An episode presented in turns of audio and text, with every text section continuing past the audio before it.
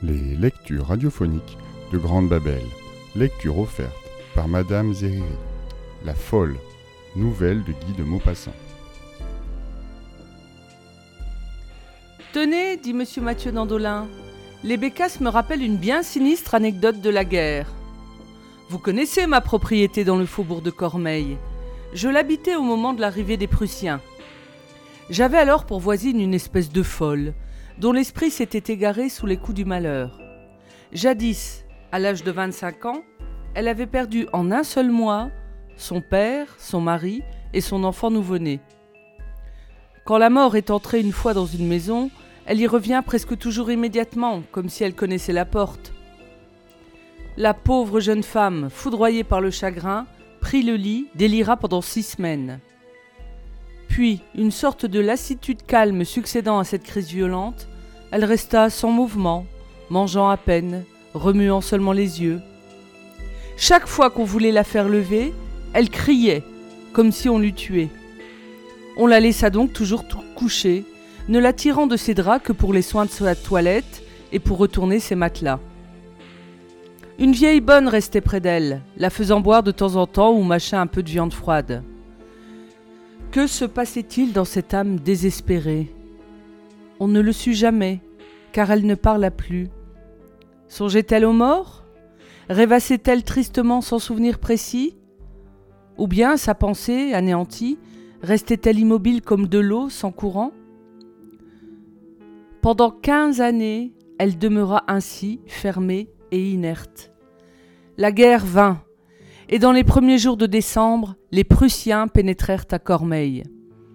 Je me rappelle cela comme d'hier. Ils gelaient à fendre les pierres, et j'étais étendu moi-même dans un fauteuil, immobilisé par la goutte, quand j'entendis le battement lourd et rythmé de leurs pas. De ma fenêtre, je les vis passer. Ils défilaient interminablement, tous pareils, avec ce mouvement de pantin qui leur est particulier. Puis les chefs distribuèrent leurs hommes aux habitants. J'en eus dix-sept. La voisine, la folle, en avait douze, dont un commandant, vrai soudard, violent, bourru. Pendant les premiers jours, tout se passa normalement. On avait dit à l'officier d'à côté que la dame était malade, et il ne s'en inquiéta guère.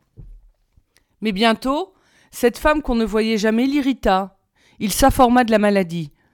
On répondit que son hôtesse était couchée depuis quinze ans par suite d'un violent chagrin. Il n'en crut rien, sans doute, et s'imagina que la pauvre insensée ne quittait pas son lit par fierté pour ne pas voir les Prussiens et ne leur point parler et ne les point frôler. Il exigea qu'on le reçût. On le fit entrer dans sa chambre. Il demanda d'un ton brusque. Je vous prierai, madame, de vous lever et de descendre pour qu'on vous. Elle tourna vers lui ses yeux vagues, ses yeux vides, et ne répondit pas. Il reprit. Je ne tolérerai pas d'insolence. Si vous ne vous le faites pas de bonne volonté, je trouverai bien un moyen de vous faire promener toute seule.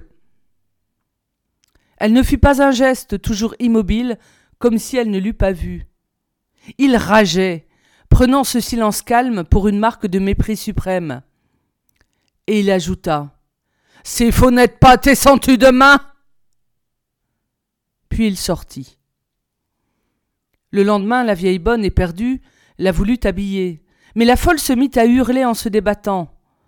L'officier monta bien vite, et la servante, se jetant à ses genoux, cria.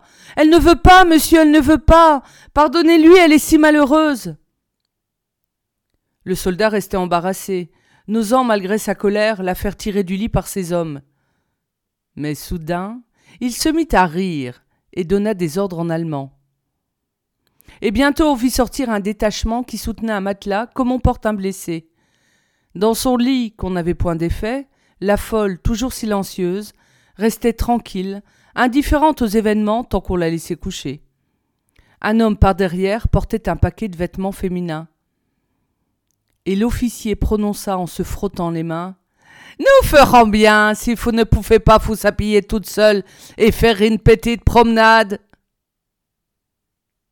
Puis on vit s'éloigner le cortège dans la direction de la forêt d'Imoville. Deux heures plus tard, les soldats revinrent tout seuls. On ne revit plus la folle. Qu'en avait-il fait? Où l'avait-il porté On ne le sut jamais. La neige tombait maintenant jour et nuit, ensevelissant la plaine et les bois sous un linceul de mousse glacée. Les loups venaient hurler jusqu'à nos portes. La pensée de cette femme perdue me hantait, et je fis plusieurs démarches auprès de l'autorité prussienne, afin d'obtenir des renseignements. Je faillis être fusillé. Le printemps revint. L'armée d'occupation s'éloigna. La maison de ma voisine restait fermée. L'herbe de rue poussait dans les allées. La vieille bonne était morte pendant l'hiver. Personne ne s'occupait plus de cette aventure. Moi seul y songeais sans cesse. Qu'avait-il fait de cette femme? S'était-elle enfuie à travers les bois? L'avait-on recueillie quelque part et gardée dans un hôpital sans pouvoir obtenir d'elle aucun renseignement? Rien ne venait alléger mes doutes. Mais peu à peu, le temps apaisa le souci de mon cœur. Or, à l'automne suivant, les bécasses passèrent en masse.